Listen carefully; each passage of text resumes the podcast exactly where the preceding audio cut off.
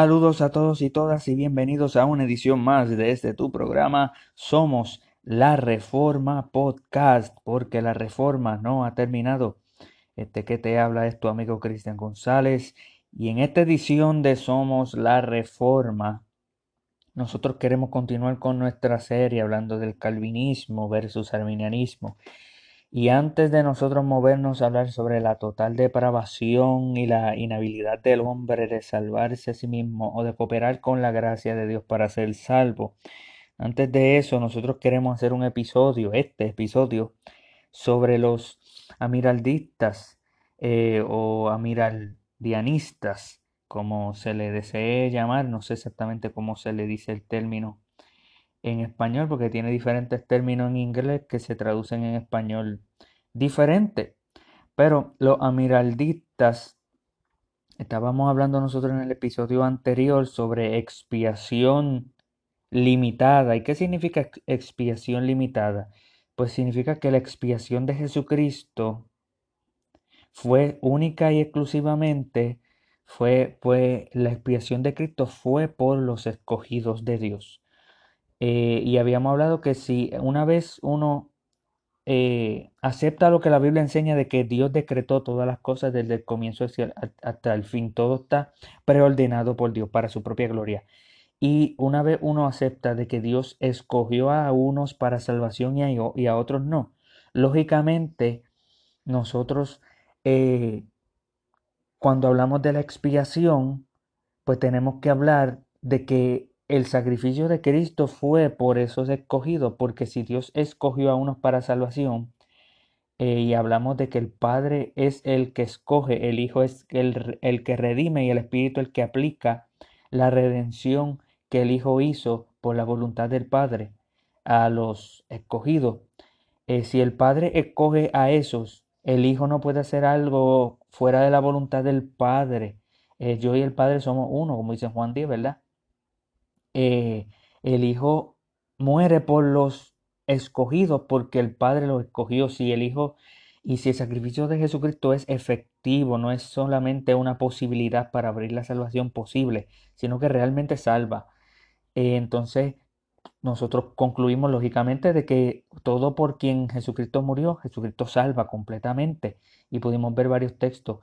Y entonces nosotros vimos en el episodio anterior que si Dios escoge a ciertas personas, el Hijo va a morir por esas personas, lo que significa que la expiación es limitada. Jesucristo murió por unos cuantos, por unos escogidos y no por cada ser humano que ha vivido, que vive y que vivirá en el planeta. Esa es la doctrina de expiación limitada y en el episodio anterior pudimos explicar un poquito más claro esto, así que visita el episodio anterior para, para tener una más clara explicación, porque el episodio anterior también tiene que ver con este, porque los amiraldistas o los amiraldianistas eh, no aceptan ese punto, son calvinistas, son cuatro puntos calvinistas.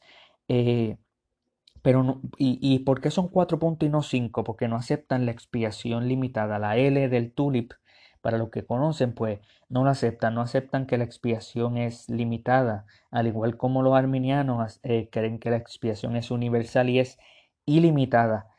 Eh, así que muchas de las cosas que refuta a los amiraldistas, ya lo hablamos en el episodio anterior, pero vamos a tocar unos cuantos más en, en este episodio.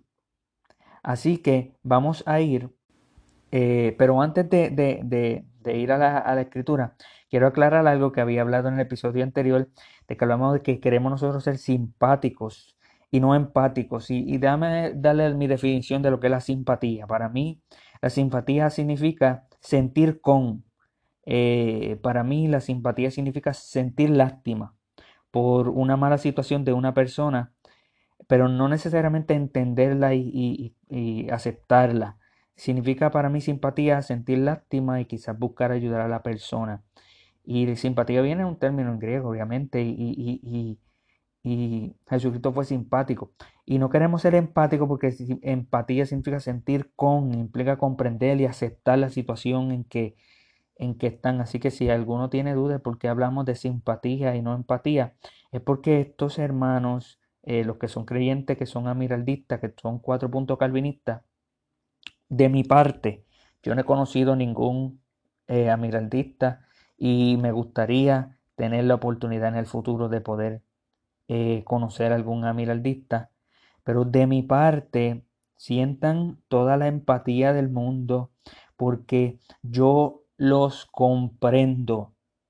Créanme que yo comprendo que la L eh, es difícil para algunos creer. Creer en expiación limitada es difícil creer. A mí se me hizo un poco difícil, no sumamente difícil porque una vez eh, estuve expuesto al material de personas reformadas como Arcis Sproul, John MacArthur, entre otros.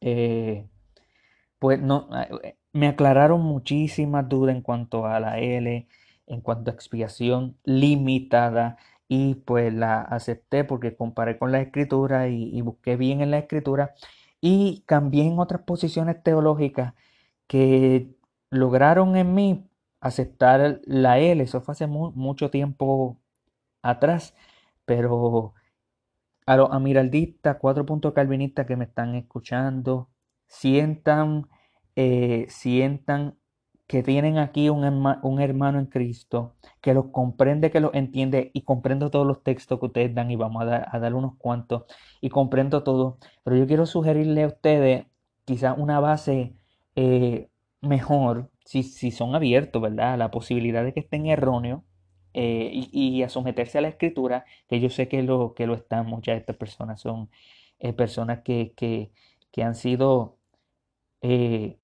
atacadas por calvinistas de cinco puntos y pues eso me sorprende de que personas que crean en cinco puntos calvinistas ataquen a los que no creen en cinco puntos, sino que creen en cuatro puntos calvinistas. Eso no debería de ser, atacar a los ataques personales y ese tipo de ataques no debe de suceder.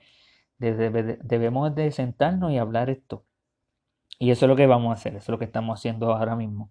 Así que cuando nosotros vamos a los amiraldistas, y hay poca información en español que yo he encontrado sobre esto, mucha información en inglés y, tengo que traducirla en el momento. Y, pero como hablamos, los amiraldistas, los que son cuatro puntos calvinistas, eh, no creen que la expiación de Cristo es limitada para los escogidos.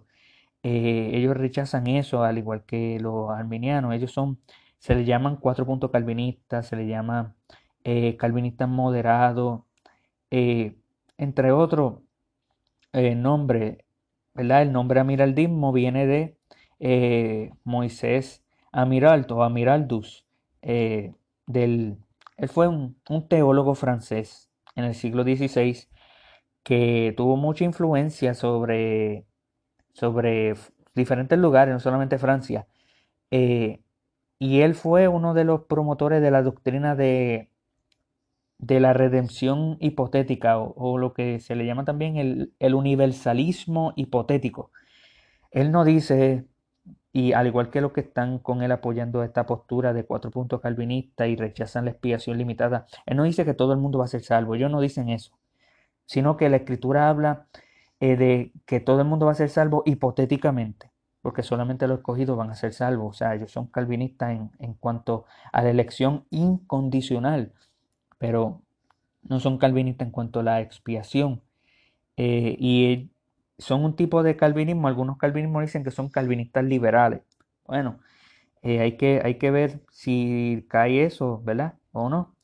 Pero hay algunos que han, han visto que ellos se han comprometido, ¿verdad? Han comprometido la doctrina con puntos arminianos y que son inconsistentes y que son ilógicos en en decir que el padre coge a uno si el hijo muere y hace eh, muere por personas que ni siquiera fue la voluntad del padre salvar. Eso está en contra de la armonía entre la Trinidad en, la expiación. Así que cuando estamos hablando de calvinismo, de los cinco puntos del calvinismo, estamos hablando número uno de total depravación, número dos de, de elección incondicional, número tres de expiación limitada, número cuatro de la gracia irresistible, y número 5 de la perseverancia de los santos. La número 3, expiación limitada de la que ellos rechazan y lo sustituyen por universalismo hipotético y ellos dicen que Jesucristo murió por todas las personas, no solamente por los escogidos. Ellos dicen de que ellos quieren preservar la doctrina de la elección incondicional, aun cuando quieren enseñar que la expiación de Cristo va por encima o, eh, va más allá de los elegidos, de, los elegidos incondicionalmente. Y ellos lo hacen de esta manera. Dice que Dios vio quiénes son los que no iban a responder a la fe en Cristo, ¿verdad? A causa de la depravación del hombre. Y Él eligió a algunos para impartirle la fe. O sea, que está entre medio del calvinismo y el arminianismo ese tipo de, de explicación. Porque está viendo que Dios ve la fe de algunos. Y de esta manera, ellos están de acuerdo de que la salvación en Cristo, en la cruz del Calvario, la muerte de Cristo, hace la salvación real para los escogidos. Y aunque los arminianos enseñan de que, de que la expiación de Cristo es ilimitada y que es posible para todos eh, la muerte de Cristo, eh, ¿verdad? Hace la salvación posible el hombre que tiene que cooperar con la fe para poder accionar la salvación. Pero los amiraldistas enseñan que Cristo murió por todo el mundo, pero que solo aplica la salvación a los que el Padre escogió. Y esto lo que tiene que ver con cuando ellos dicen que creen en la expiación ilimitada, limitada. Eh, eso, eso se está viendo hoy en día. El calvinistas modernos están diciendo yo creo en la expiación limitada pero ilimitada. Y ellos no se están contradiciendo, ellos están dando esa explicación. Jesucristo murió por todo el mundo, pero, la, pero aplica solamente a los escogidos. Y, y en el episodio anterior nosotros vimos unos cuantos argumentos que también caen dentro de los almiraldistas eh, para que ellos puedan verla ver de que si Jesucristo murió, y uno de sus argumentos era el siguiente, que si Jesucristo murió por los que están en el infierno, que ellos hacen en el infierno. Eh, y eso es un argumento muy importante porque si Jesucristo murió por todos los pecados, Jesucristo murió por todos los pecadores y, eso, y esos pecadores y esos pecados incluye el pecado de la incredulidad, ningún arminiano o amiraldista o quien sea puede decir de que las personas están en el infierno porque no creyeron, por incredulidad, porque Jesucristo murió por ese pecado. Entonces como que hace, eh, ataca la justicia de Dios de que Dios castigó a su Hijo por el pecado de incredulidad de todos los hombres y aún así castiga ese mismo pecado de incredulidad a aquellos que se van para el infierno. Es como un doble castigo, castigo en Cristo en vano, en, ese sentido. Según un argumento que cuando yo, eh, no salió de mí, salió de los reformados. Y los reformadores hablan sobre esto y, y, los, eh, los que están en vida, los Pro murió, pero los que están en vida continúan dando este argumento. Esto fue lo que me hizo a mí ver, wow, el infierno tiene que ver mucho eh, con esto. Y, y pues nada, si a ustedes les interesa más eh, información, en el episodio anterior eh, pudimos dar algunos de esos argumentos.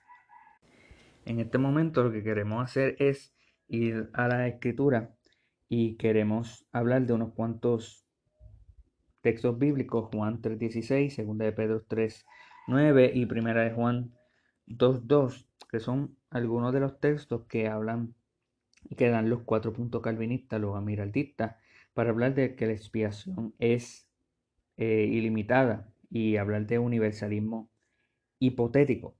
Así que en Juan 3.16 dice, porque de tal manera Amó Dios al mundo que ha dado a su Hijo unigénito para que todo aquel que en él cree no se pierda, mas tenga vida eterna. Porque no envió Dios a su Hijo al mundo para condenar al mundo, sino para que el mundo sea salvo por él. Ahora quiero ir a segunda de Pedro eh, 3, 9. Nos vamos a concentrar más en el texto de Juan, pero en segunda de Pedro 3, 9 Dice, el Señor no retarda su promesa, según algunos la tienen, por tardanza, sino que es paciente para con todos, no queriendo que ninguno perezca, sino que todos procedan al arrepentimiento. Déjeme responderle este texto rápido para poder ir a Primera de Juan 2 y a Juan. Esto está hablando exclusivamente de los escogidos. ¿Por qué yo digo esto? Miren cómo el texto dice, el Señor no retarda su promesa, eh, según algunos la tiene por tardanza, sino que es paciente para con, ¿para con quién?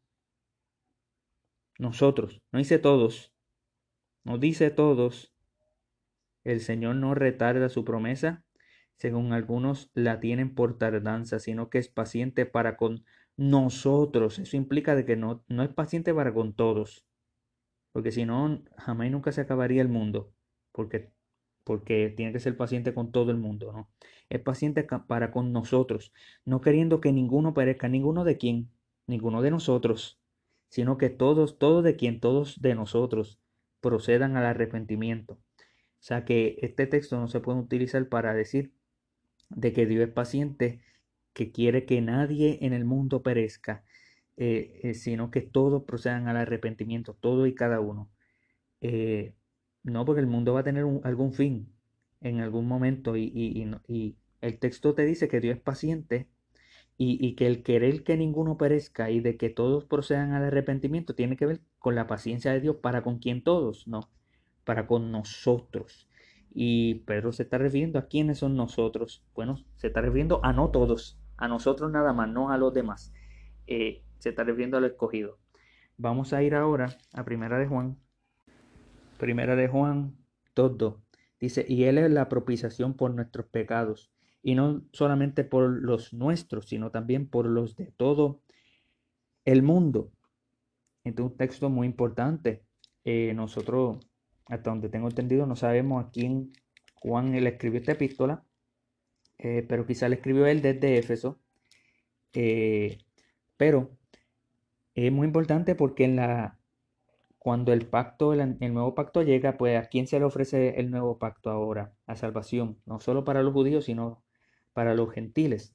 Es muy importante porque yo, yo creo que eso es lo que Juan está queriendo decir, que la salvación ya no es para los judíos nada más, es para los gentiles, por eso la propiciación no es por nuestros pecados nada más, sino por los de todo el mundo. Ahora el Evangelio pasa a todas las naciones.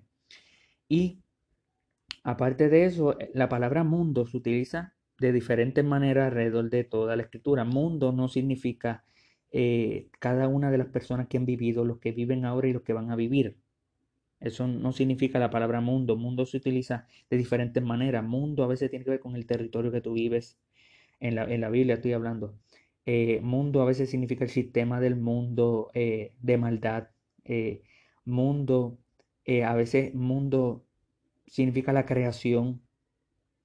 Mundo a veces significa la administración de, del siglo, de una administración del pacto, el antiguo pacto se llama un siglo, el siglo venidero, la eternidad de otro mundo. la palabra mundo tiene diferentes significados. No podemos nosotros decir que mundo significa todos y cada uno eh, de las personas. Mundo hay que ver el contexto, así que no creo que aquí esté enseñando universalismo hipotético. Si nosotros regresamos a Juan, capítulo 3, eh, verso 16, porque de tal manera amó Dios al mundo que ha dado a su Hijo unigénito para que todo aquel que en él cree no se pierda, más tenga vida eterna. Eh, primero quiero mostrar de que este texto es limitado. Eh, y, y, una de las cosas que me he dado cuenta es que lo que, ¿verdad? Este texto no está diciendo que todo el mundo va a ser salvo. No está enseñando universalismo hipotético. Está diciendo para que todo aquel que en él cree no se pierda, mantenga vida eterna. O sea, es para los que creen. Los que no creen se van a perder. No van a tener vida eterna. Así que decir que este texto está enseñando universalismo hipotético eh, o que se van a salvar todo el mundo, el verdadero universalismo, eh, que niega la existencia del infierno en algunas ocasiones también, pues contrario a la escritura, contrario a la escritura. Ahora, uno de los de las situaciones para poder terminar este episodio y una de las soluciones que yo presento para estos textos soteriológicos universales a la luz de una, es a la luz de una escatología optimilenialista, que es más consistente con lo, para ser más consistente con los cinco puntos de Calvino, del calvinismo, incluyendo la expiación limitada. ¿Qué me estoy refiriendo? Me estoy refiriendo en que cuando dice de tal manera Dios amó al mundo, he escuchado reformados y he leído material que dicho que mundo significa escogido. Y A.W. Pink dice eso, mundo significa escogido y, y, yo no acepto eso. Yo no acepto esa clase de exégesis. Mundo significa mundo en ese contexto. Eh, significa mundo. La palabra está bien traducida, no significa escogido. Claro, el texto te está limitando que los que creen solamente son los que van a ser salvos. Pero te está diciendo que Dios amó al mundo y, el, tenemos que ver de qué manera amó al mundo. Está hablando de la salvación, quizás un texto salvífico. Eh, al igual como cuando Juan dice en el capítulo 1, el Cordero de Dios que quita el pecado del mundo, ¿quitará Jesucristo el pecado del mundo? Pues, pues obviamente sí, sí, en el futuro se quitará el pecado del mundo. Y una de las maneras que yo pude reconciliar estos textos que, suenan eh, universales eh, es simplemente cambiando mi escatología, no mi soteriología. Porque estos textos son escatológicos también. Eh, cuando Cristo vino en Hebreo 1.3, este, en, Hebreo 1 dice que, cuando Jesucristo vino, vino en, los postreros días, en los postreros días. Así que los textos eh, de salvación son textos escatológicos también. Eh, y tenemos que ver a la luz de, la escritura lo que habla la escatología y nosotros presentamos en este momento que debemos de tener una, una postura escatológica optimista optimilenialista o eh, lo que se le llama, se le ha llamado por mucho tiempo postmilenialismo. ¿Por qué? Porque estos textos, un calvinista que es postmilenialista no va a tener problema con estos textos de que Cristo murió por el mundo, que Cristo murió no solamente por nosotros, sino por todos los del mundo. Eh, eh, un calvinista, cinco puntos calvinista, que cree en expiación limitada, no debe tener problema en estos textos universales si es postmilenialista, porque el calvinista que es postmilenialista dice claramente, claro, y ese texto está hablando de soteriología, claro que sí, pero está hablando también de escatología, porque al fin de los tiempos, eh, en, la venida de Cristo y antes de la venida de Cristo, cuando todo el mundo esté aquí en la tierra, al igual como en el Antiguo Testamento, en muchos versos universales, eh, el conocimiento de Cristo va a aumentar en la tierra como nunca antes. Y en ese sentido todo el mundo va a ser salvo. Y, la creación va a ser salva en la venida de Cristo cuando sean restauradas todas las cosas. Así que cuando estos textos habla que Cristo no vino a condenar al mundo, sino que el mundo sea salvo por él, el mundo va a ser salvo por medio de Cristo. De eso no queda duda. Pero no estoy negando expiación limitada, no se niega expiación limitada. Eh, simplemente lo que se hace es que se explica a la luz de la soteriología y de la escatología que, que, que la que el mundo va a ser salvo, pero el mundo no significa 100% todas las personas. Mundo significa la creación, el sistema en el cual estamos viviendo. ¿Incluye personas? Bueno, incluye a los que estén vivos en ese entonces antes de la segunda venida de Cristo. Generalmente hablando, todo el mundo va a profesar fe en Cristo. Eh, y en ese sentido, cuando hablo con Amiraldit, cuando quisiera hablar con Amiraldita, me gustaría presentarle a ellos una, una postura escatológica para resolver los textos universales que ellos dan porque yo, yo estoy convencido de que uno puede creer en expiación limitada y hacer un buen exégesis de estos versos. ¿Y de qué manera he hecho eso? Pues a la luz de mi escatología, que es optimista, que es optimilenialista, que es postmilenialista. Realmente es premilenialista o amilenialista, pues realmente no sé cómo eh, pasarían. Bueno, sí, sí sé porque he leído eh, pero la realidad es que no creo que hace justicia a, los versos eh, universales eh, hablar de que, de que Cristo no va a condenar al mundo, pero a milenialistas dicen que, bueno, Cristo vino a condenar el mundo, en la segunda venida Cristo va a condenar el mundo. no, creo que debemos de cambiar, no la soteriología, si tú eres amiraldista y cuatro puntos calvinista, no creo que se debe de cambiar la soteriología, se debe de cambiar la óptica escatológica.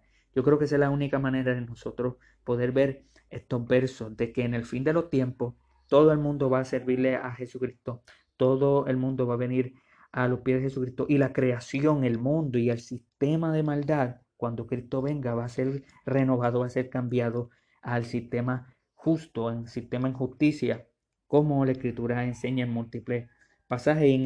Y en un, episodio futuro vamos a poder hablar un poco sobre postmilenialismo y amilenialismo y todo eso. Pero yo creo que esta es la solución. Yo creo que esta es la solución para los amiraldistas. Si tú eres amiraldista, ¿por qué no cambias tu escatología en vez de cambiar tu soteriología? Puedes aceptar expiación limitada, eh, puedes aceptar que no solamente el Padre escoge a algunos, sino que el Hijo solamente muere por esos, por eso que el Padre escogió, y a la misma vez creer de que dentro de los escogidos eh, eh, hay un gran grupo de personas que al fin de los tiempos van a nacer y, la mayoría, si no todos, van a ser parte de esos escogidos y, y cuando Cristo venga el mundo va a ser salvo, la creación, el sistema, Dios lo va a salvar de la caída que sufrió y no tenemos nosotros problema en eso. En vez de cambiar la soteriología, debemos de cambiar la escatología. Eh, así que yo creo que esa es la solución para estos pasajes. Así que muchas gracias por haber escuchado una edición más de Somos la Reforma Podcast. Hasta la próxima.